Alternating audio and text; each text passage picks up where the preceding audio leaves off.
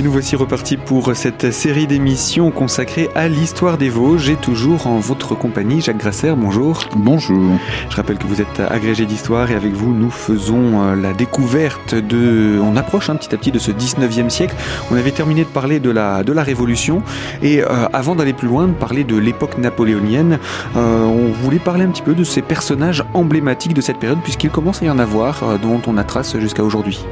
Oui, on a un certain nombre de, on va dire, de Vosgiens, euh, de Vosgiens célèbres en leur temps, euh, voire de Spinaliens. Euh, on a par exemple pendant la pendant Révolution, au début de la Révolution, on a le général Axo, Nicolas Axo, qui est né à à Étival. qui a séjourné à Saint-Dié longuement, il s'est engagé dans l'armée euh, à deux reprises. Et la deuxième fois, bah, c'était au moment du début des guerres euh, de la Révolution, donc la patrie en danger. Et il est monté très rapidement en grade, euh, du fait même de sa personnalité, de son courage, puisqu'il a participé en particulier à la défense de, de, de Mayence. puis il a été engagé dans les opérations militaires en Vendée, et c'est là qu'il trouve la mort en 1793. Euh, d'une manière d'ailleurs, euh, on ne sait pas exactement ce qui s'est passé. Certains disent qu'il a été tué, d'autres disent qu'il s'est suicidé pour ne pas se rendre prisonnier euh, au Vendéen.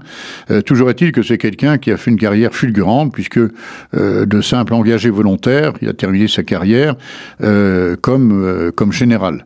alors il avait un neveu qui est beaucoup plus célèbre que lui sur le plan français, mais qui n'était pas originaire directement des Vosges le deuxième général Axo, c'est un général de l'Empire, qui lui était un spécialiste des, fortifications de la guerre de siège et euh, qui s'est distingué à travers toute l'Europe napoléonienne.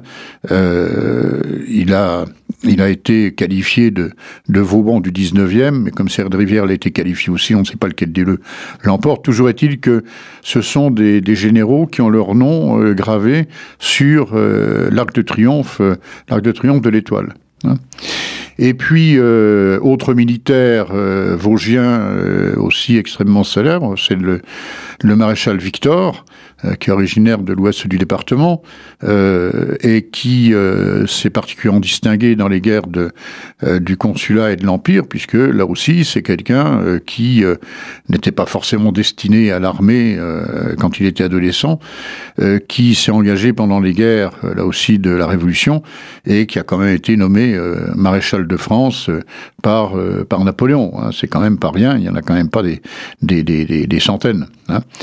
voilà donc voilà des personnages militaires euh, assez célèbres. Et puis, euh, il y a d'autres personnages qu'on peut retenir. Euh, par exemple, on a le conventionnel Perrin le conventionnel Perrin, euh, qui a été euh, d'ailleurs euh, le beau-père d'un autre personnage dont je vais reparler, Christophe Doublat, receveur général des finances du département, et le conventionnel, le député à la convention Perrin, qui va rester à l'Assemblée pendant le directoire, puisqu'il va, il va être président du Conseil des, des Anciens.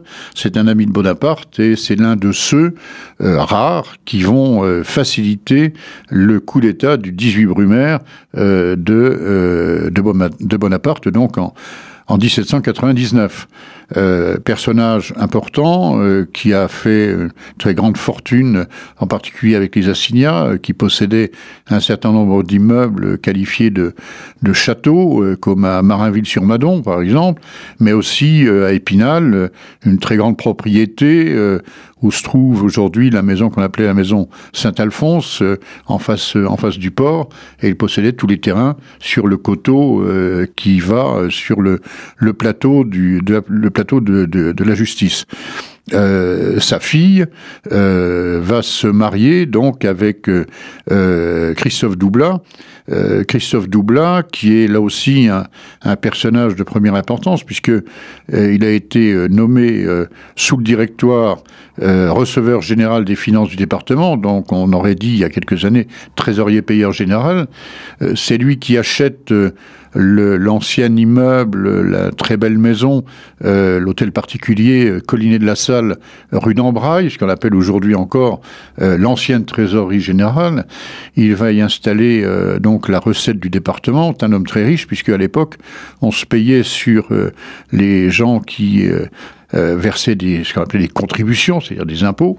Euh, il y avait un pourcentage. Euh, donc plus on faisait rentrer d'impôts, plus on était riche. Et donc euh, ce Christophe Doublin euh, va établir ses appartements au premier étage, euh, ce qu'on appelle aujourd'hui les salles du Trésor, occupées par l'école supérieure d'art de, Lorraine. Et c'est ce personnage qui est tout à fait intéressant avec son épouse, donc la fille du conventionnel Perrin. Donc deux très grosses fortunes qui s'approchent. Et comme ces gens-là sont liés en particulier à la famille Bonaparte, ben, comme je, je, crois en avoir déjà parlé, ce sont eux qui vont accueillir à plusieurs reprises euh, Joséphine de Beauharnais, la générale Bonaparte, puis ensuite l'impératrice des Français, puisqu'elle vient pour la première fois, je crois, en 1798, et la dernière fois en 1808. Hein. quand elle vient à Plombières, elle passe à Épinal chez ses amis Doublin, et à chaque fois, on l'accueille avec un, grand cortège, avec des enfants, avec les Spinaliens euh, sur plusieurs rangs, avec euh, musique, etc. Et on tire en son honneur des, des feux d'artifice dont on a d'ailleurs d'ailleurs le, détail, d'ailleurs, pour certains d'entre eux, aux archives, aux archives municipales. Donc c'est des personnages tout à fait importants.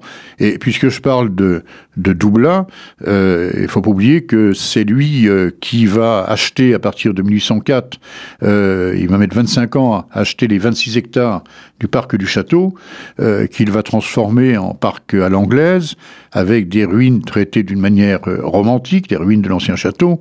Et bien entendu, c'est lui qui va, pour pouvoir y accéder depuis, son, depuis sa demeure, de, depuis la, la rue d'Ambraille, il va faire construire notre célèbre tour chinoise, qu'on appelait un kiosque, qui était rénové, restauré euh, il n'y a pas longtemps.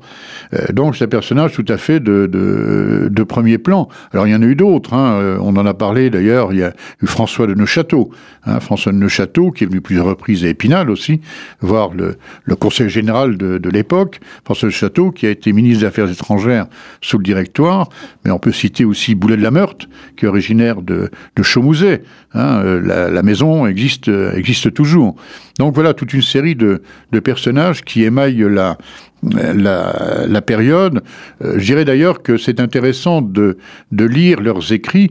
Euh, alors je ne vais pas les citer hein, ici, mais c'est intéressant d'aller aux archives pour voir ce qu'ils écrivaient, parce que on écrit euh, à l'époque de la Révolution et du Premier Empire dans un style extrêmement lyrique, quels que soient les personnages. C'est assez avec beaucoup d'émotion. Hein. On est au début de la, période romantique, on pleure beaucoup de joie, de tristesse, etc les hommes politiques hein, s'expriment euh, comme ça. C'est assez, euh, c'est une prose qui est tout à fait, euh, particulière.